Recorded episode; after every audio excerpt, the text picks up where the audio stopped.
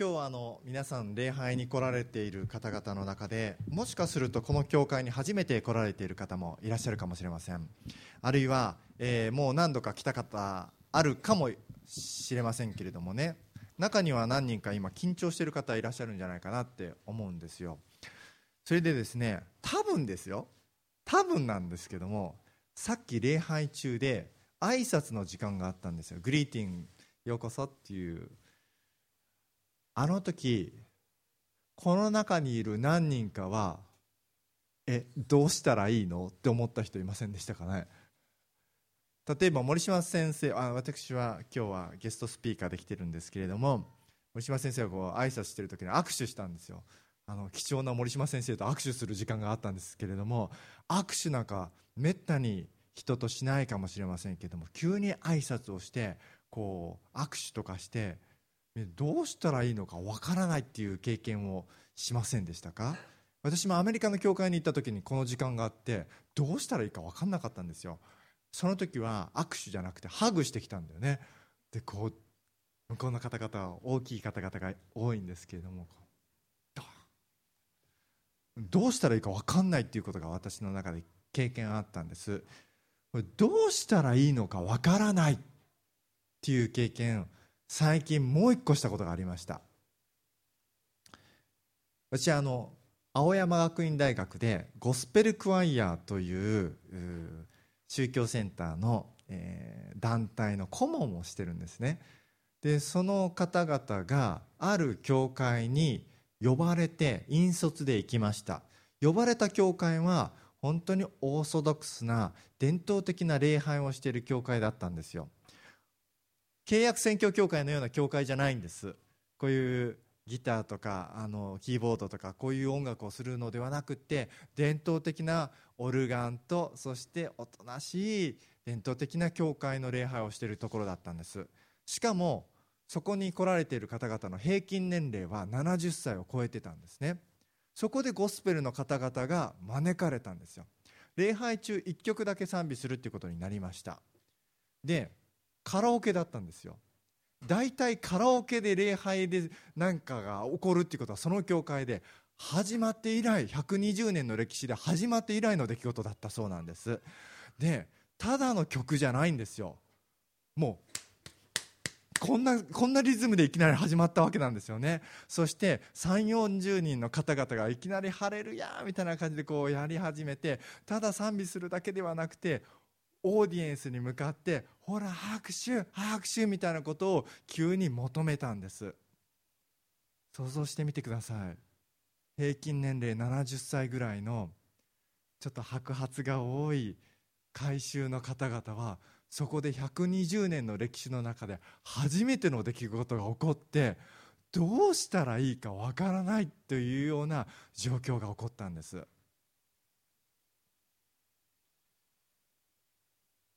まあ、明らかに選曲ミスだったんですけれどもその教会では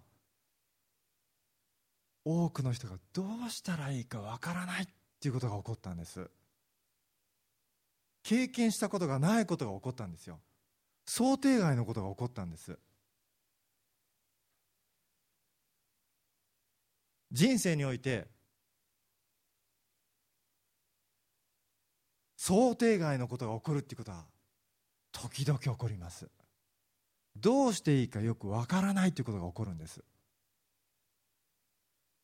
想定外っていうのはどういうことかというと想定したように事柄が進まないんです。思ったようにことが進まないんですよ。その時どうしたらいいか分かんなくなるんです。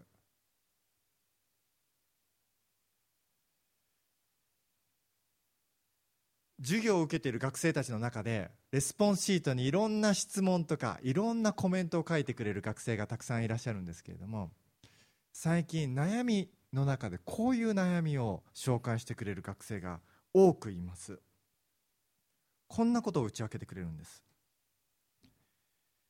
自分はどうしたらいいのかわからない。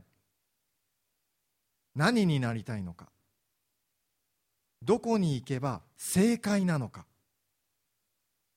何のために今勉強しているのか分かんない。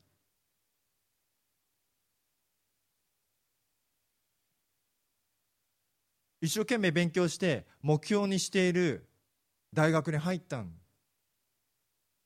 その後自分がどこに行けばいいのか分かんなくなっちゃったんです。特に就職活動が早くなりました。自己分析さらしなければいけません。軸とかいうものを自分に求められます。その時自分が何に向いてるのかというか自分が何をしたいのか分かんない。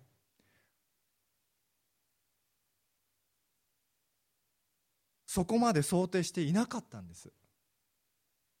人生の迷子です。でもこれは若者だけの問題ではないと思います。子育てに取り組んでいた親が子供が成人した後に何をすればいいのか分からなくなる子供子供に依存するんです。取り残されちゃう一生懸命仕事してきた人が定年退職してきてその後どうしたらいいのか分からなくなる心にぽっかりと開いた穴が何で満たされるのかどうか分からなくなるそこまで想定していなかったんです。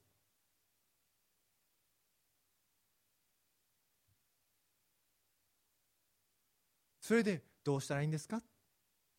原理は同じです。学生たちは尋ねてきたんです。それどういうことかというと聖書はそこで何を語っているんですか？そう聞いてるんだと思います。聖書はそういう時どうしたらいいって言うんですか？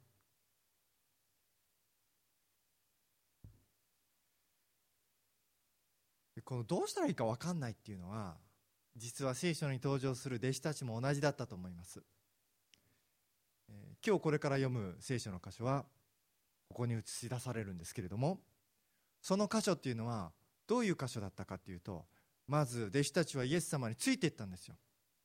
彼らが想定していたものがあったんですよね。で想定していたものがあったんですけれども想定外のことが起こったんです。何かというとイエス様が十字架にかかって殺されたんです。もう想定外のことが起こったんです。要するに思い通りにいかなかったんですよね。でその後よみがえられたというさらに想定外の噂を聞いてどうしたらいいのか分かんなくなったんです。その時聖書は何と言ったのか。28章の10節。こういうふうに出てくるんです。まあ一言で言うとですね。するとイエスは言われた。恐れてはいけません。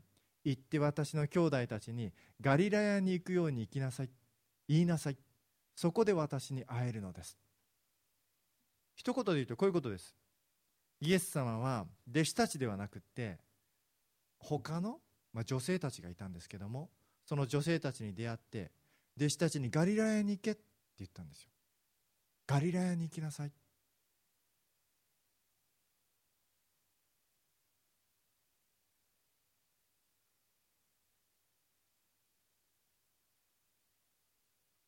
私小さい頃からこの箇所を読んでいてすっごく不思議でしょうがなかったんですよ。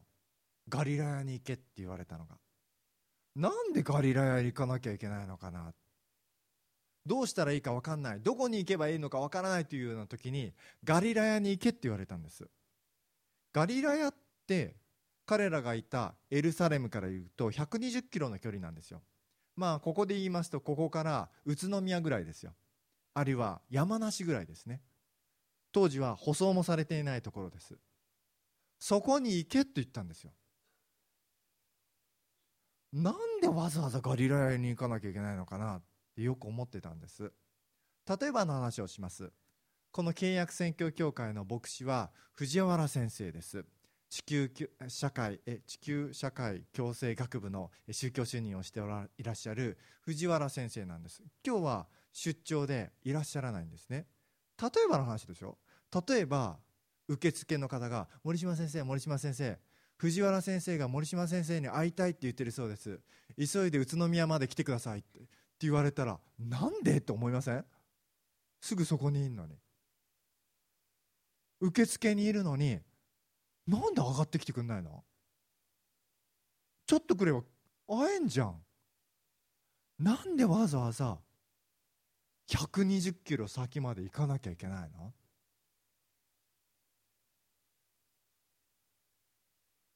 ずっと不思議に思ってたんですけどもある時あそっかって思ったことがありました、えー、私の友人の話なんですけどもね、えー、こんなことがあったんですよ。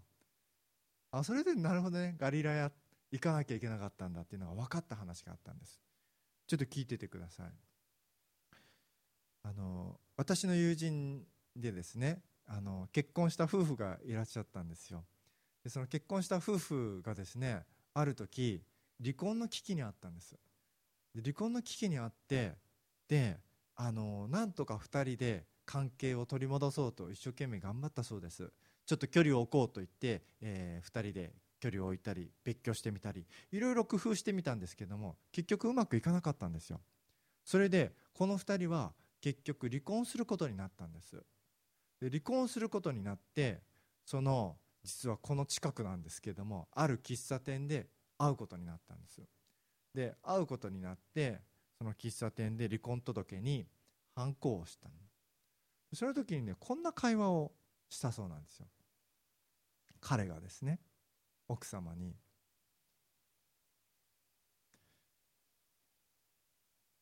あのさ俺たちさこの喫茶店出たらもう二度と会わないんだよね。ん？そうじゃない？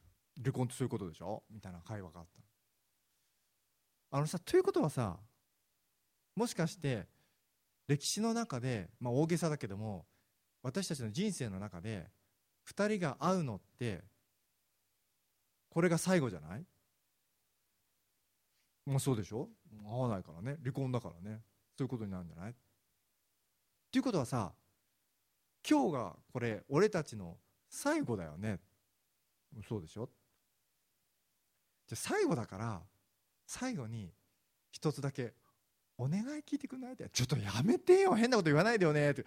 変なことじゃないよ。真面目なこと真剣なことだから。何？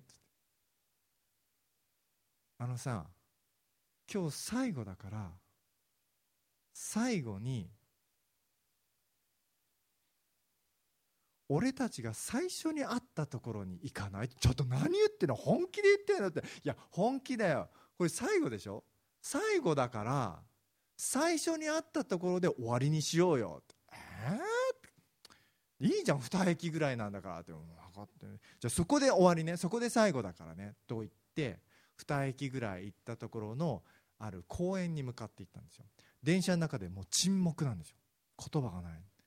それで2駅ぐらいに行ってあるビルとビルの間にあるなんてことない公園に着いたんですよ。公園に着いたら彼女が初めて口を開いたんですよ。ああ懐かしいみたいな感じでこう入っていったんですよね。こんなんだったっけ？とか言いながらこう入っていってであれもっと大きいと思ってたみたいな感じでこう入っていったんですよ。で、どこだっけってああったあったあそこだいや全然変わってないとか言いながらそのベンチにこう座り始めたんです。でこうベンチに座った時に彼女がこういうふうに言ったんですえー、きっかけってなんだっけって。えお前覚えてないの？あれだよ。お前がお弁当箱の袋を落としてそれが飛んでそれを俺が拾ってそれで「はい」って「ああそうよく覚えてんの。覚えてるに決まってんじゃん」みたいな感じでわーっと話が始まったんですよ。ものすごい盛り上がってなんか走馬灯のようにあのことこのことみたいなのがわーって盛り上がって2人でわーっとそこで話し始めたんですよ。でずっと話しているうちにだんだんだんだん彼女の方があれ私なんでこの人と結婚しようと思ったんだっけ？って思うようになったんですよ。で彼の方もなんで俺この人と結婚したんだっけ？って話しながら思い始めたでずっと話してるうちに彼女が思い出したんですよ。あそうだ。私はいろんな人と結婚する可能性があったいろんな人とお付き合いする可能性があった。いろんな異性がいらっしゃるんだからいろんな人と一緒になることが可能性があっただけども私は誰と一緒に生きたいかと思ったらこの人と一緒に生きたかったんだって。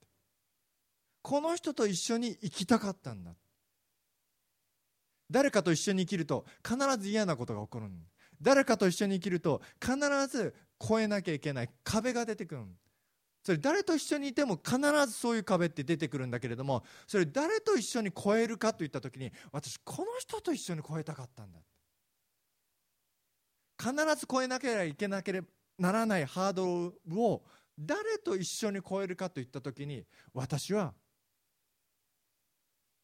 この人と一緒に越えたいんだこの人と一緒に乗り越えたかったんだそしてこの人と一緒に過ごしてこの人と一緒に歩んで最後の日には死ぬ時には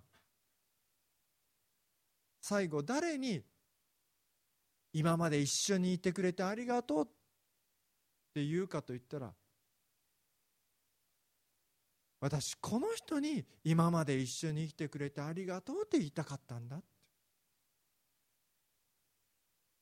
私この人と一緒に生きたかったんだそのことを思い出したんですよ。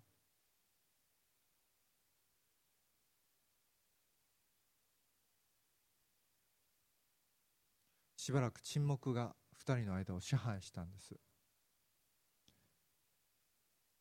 それで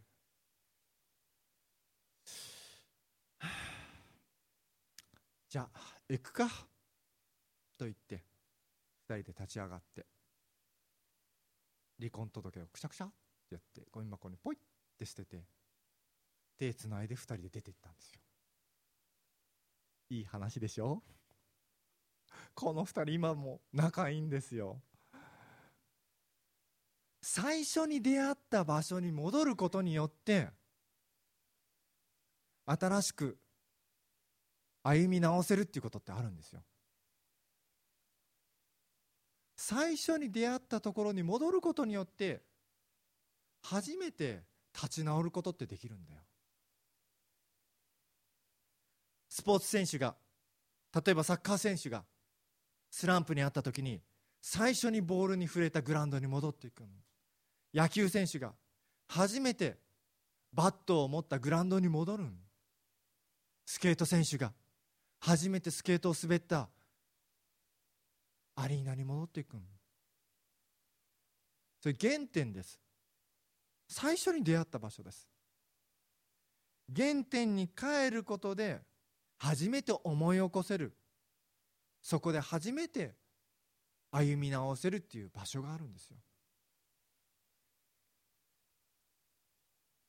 ガリラヤ。それ弟子たちの原点だったんですよ。ガリラヤ。それ弟子たちが主イエスと初めて出会ったところだったんですよ。ガリラヤ。それは主イエスに初めて声をかけてもらったところだったんですよ。そこに戻れって言ったんですよ。どこでもいいんじゃないんですよ。立ち直る時にはそこじゃないといけないっていう場所があるんですよ。たとえ遠くてもたとえ寄り道であっても面倒くさくてもそこでなければ思い起こせない場所。そういう場所ってあるんですよ。そこに帰れって言ったんです。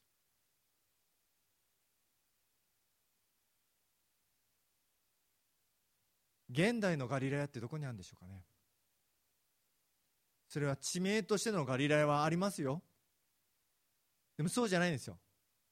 あなたのガリラヤってどこにあるんでしょうかね。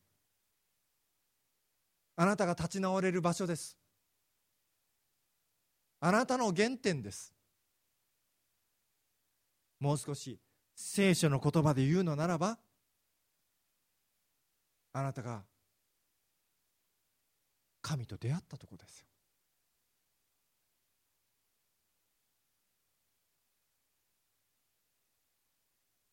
それどこか。それはここなんですよ。礼拝してる場所なんですよ。聖書の言葉を聞いてる場所ですよ。つまり教会です。イエス・キリストは聖書で何と言ったかというと教会に行けっつったんですよ。教会に行きなさい。ってそこで私と出会うことができるっつったんですよ。そこでもう一度あなたは出会うことができる。もう一度あなたは立ち直ることができる。もう一度あなたは原点に帰ることができる。あの忘れていた。何のためにやんのか。何のためにどこへ向かおうとしていたのか。そのことも思い起こせる場所が人生の原点がここにあるってそこに帰れって言ったんです。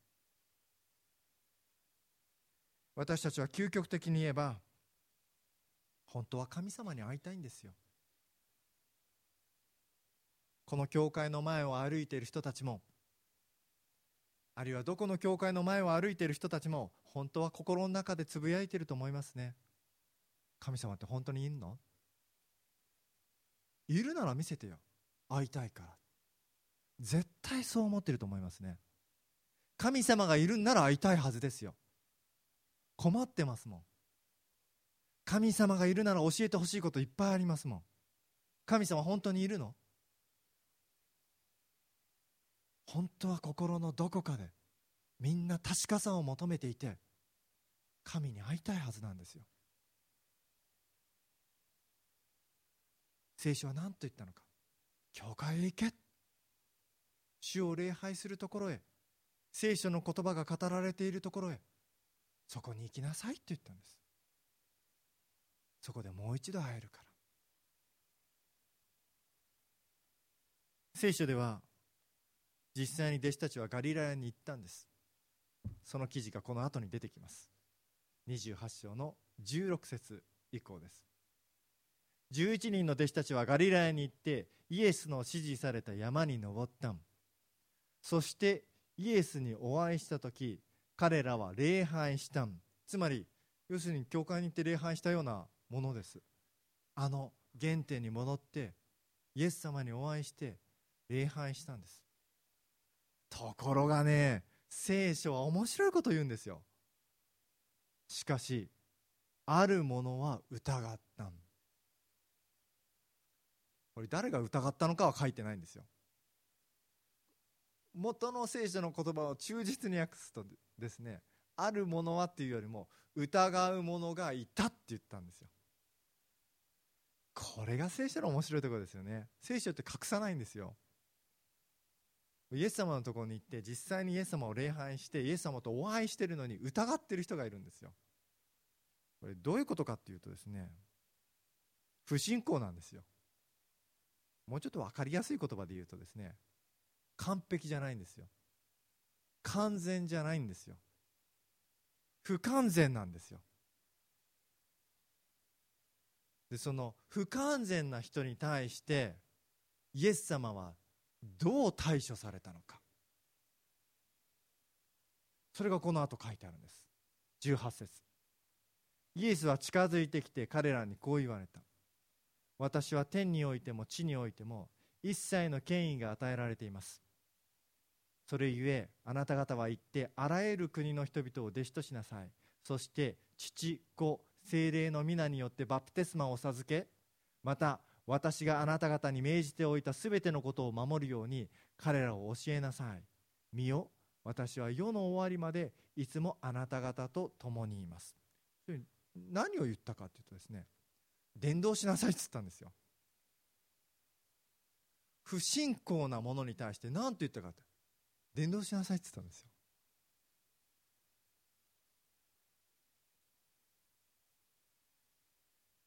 これ面白い話なんですよね。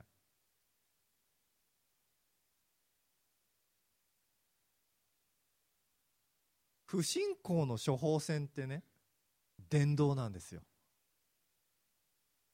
イエス・キリストは不完全なままで派遣させるんですよ。私たち結構逆のこと考えるんですよね。私たちは何をするにしてもまず自分が完璧になってから行こうとするんですよ。例えばもうちょっと自分たちの生活の身近な話でいたしましょうか。例えば今ここには学生たちがいっぱいいらっしゃると思います。学生たちの中でインターンに応募しようとするとする。そうするとどうするか。完璧になってから応募しようとしたり完璧になってからアプライしようとしたり完璧になってから仕事しようとしたりするかもしれない。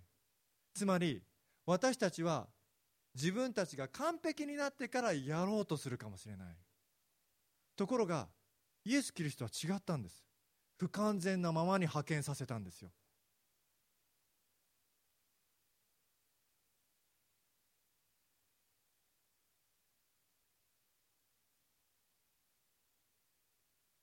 でもよく考えるとですね私そっちの方が正しいと思ってるんですよ。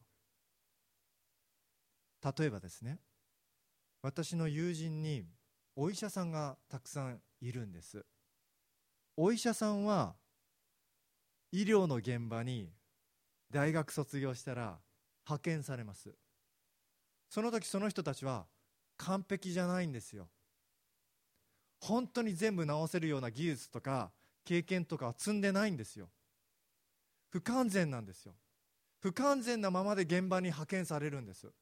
ただそこで患者さんと接してみて悩みを聞いて教科書には書いていないような涙を知ってそこで一緒に向き合って治療して手術をしていろんなことを経験している中で自分たちがやっている医療が本当に確かなんだ。この治療で本当に治るんだっていうことを経験していって確かにされていくんですよ。現場っていうのはその学んだ事柄が本当に確かにされるところなんですよ。イエス・キリストは信じてない人がいたんですよ。不完全な人がいたんですよ。その不完全な人にお前はもうちょっと3年ぐらい修行してから行きなさいとは言わなかったんですよ。不完全なままで派遣させたんですよ。伝道する中で分かるっつったんですよ。何が分かるのか。神様が私たちと共にいる。神様が生きておられる。そのことは伝えている中で分かるって言ったんですよ。あのあんまりこういう話しない方がいいかもしれませんけれども私の恥ずかしい話しますね。私もね牧師として派遣される時完璧じゃありませんでしたよ。ちょっと疑ってるとこあったんですよ。神は生きておられます。多分とかなんか思ってるところがちょっとあったんだよ。主は生きておられる。Maybe とかなんかこう思ってんだよね。なんつうんだろうね。こう完璧じゃないんだよ。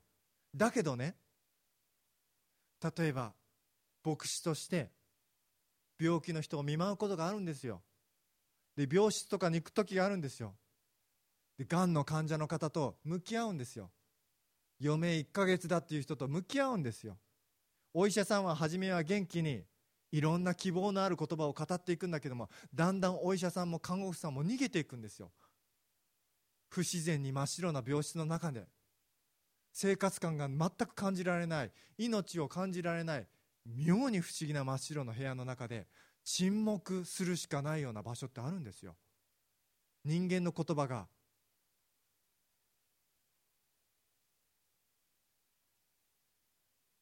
本当に軽くて。語る言葉が見つからないっていう現場ってあんだよ。でもその時にね聖書の言葉を開いて語るんですよ。あなたの重荷を主に委ねよ。主は従う者を支え常しえに動揺しないように計らってくださる。人間にはできないんだけども聖書の言葉を通してあ本当に聖書の言葉って本当なんだなという経験に経験を重ねることを私もしてきました。その経験に経験を重ねていく中でいろんな相談をされた時にいろんな悩みの経験をされた時に神様は共におられるっていうことをあ本当なんだなっていう経験を重ねていく中で確かにされていくっていうことが私にもあったんですよ。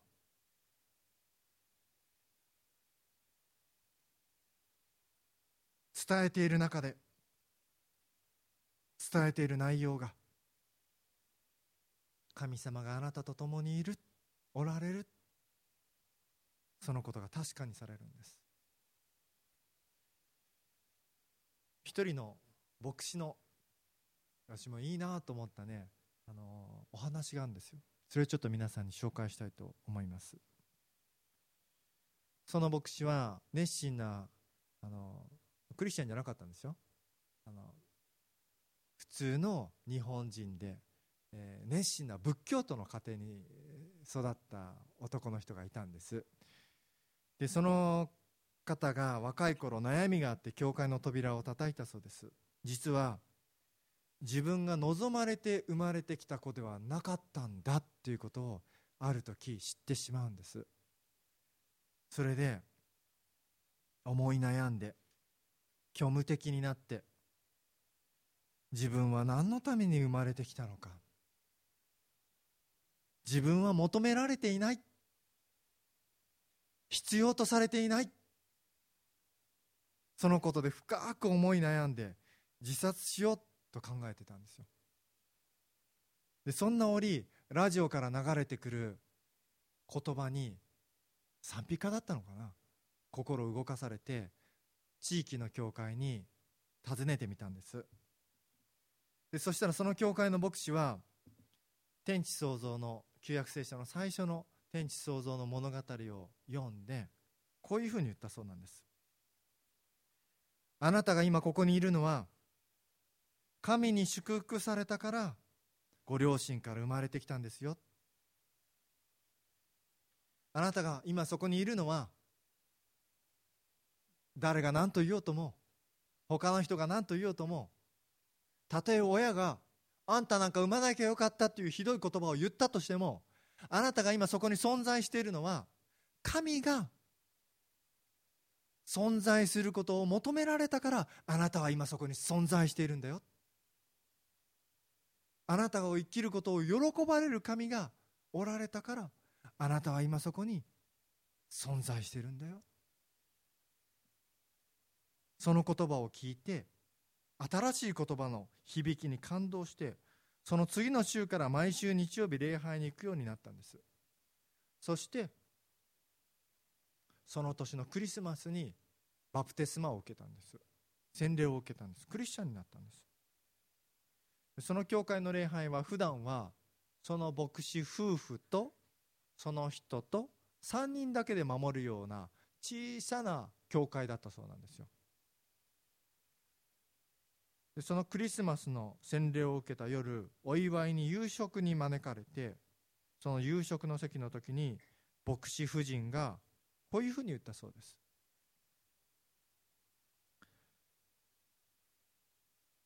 実はうちの人は牧師をやめようと思ってたんですけれどもあなたが来たからやめられなかったのよ。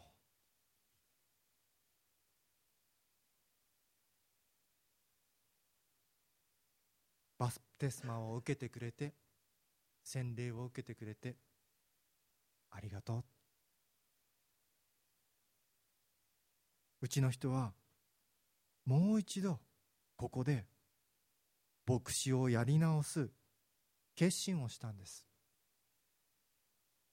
そう言って涙を流して喜ばれたそうです。彼は驚いてびっくりしてその後にこういう言葉を彼は綴ったんです。生きることをやめようとしていた者と牧師をやめようとしていた者が出会って一緒に礼拝を捧げる中に生ける復活のキリストが働いてくださいました。私がキリストを信じて立ち上がり牧師がもう一度やり直そうとして立ち上がりました。2人または3人が私の名によって集まるところには私もその中にいるのであるという聖書の御言葉は私の信仰の原点です。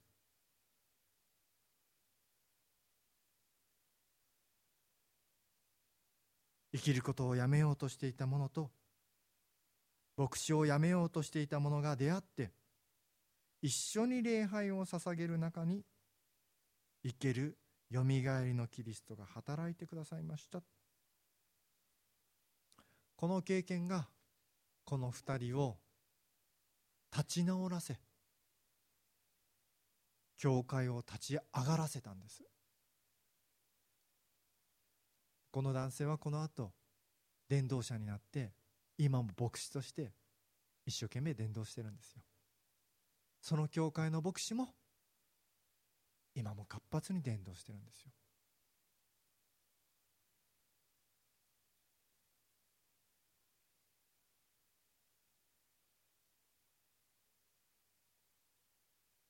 完全でなくていいんだよ。自信がなくていいんだよ。自信っていうのはね自分を信じるって書くんですよ。聖書はね自信なくていいって言ってるんですよ。自分なんか信じなくていい？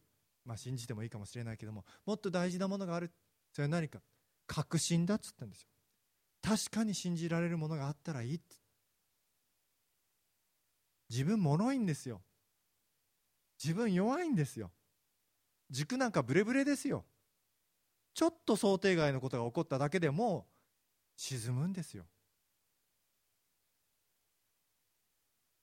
完全じゃなくていいんだよ。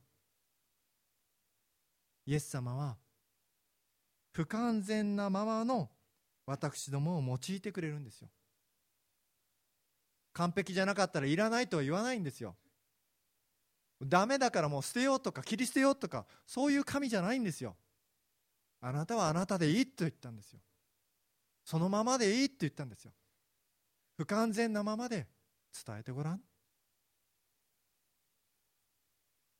伝えている中で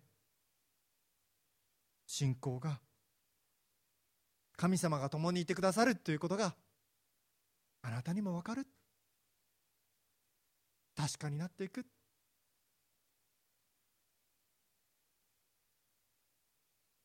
ここに来るまでの間にいろんなことあったでしょう。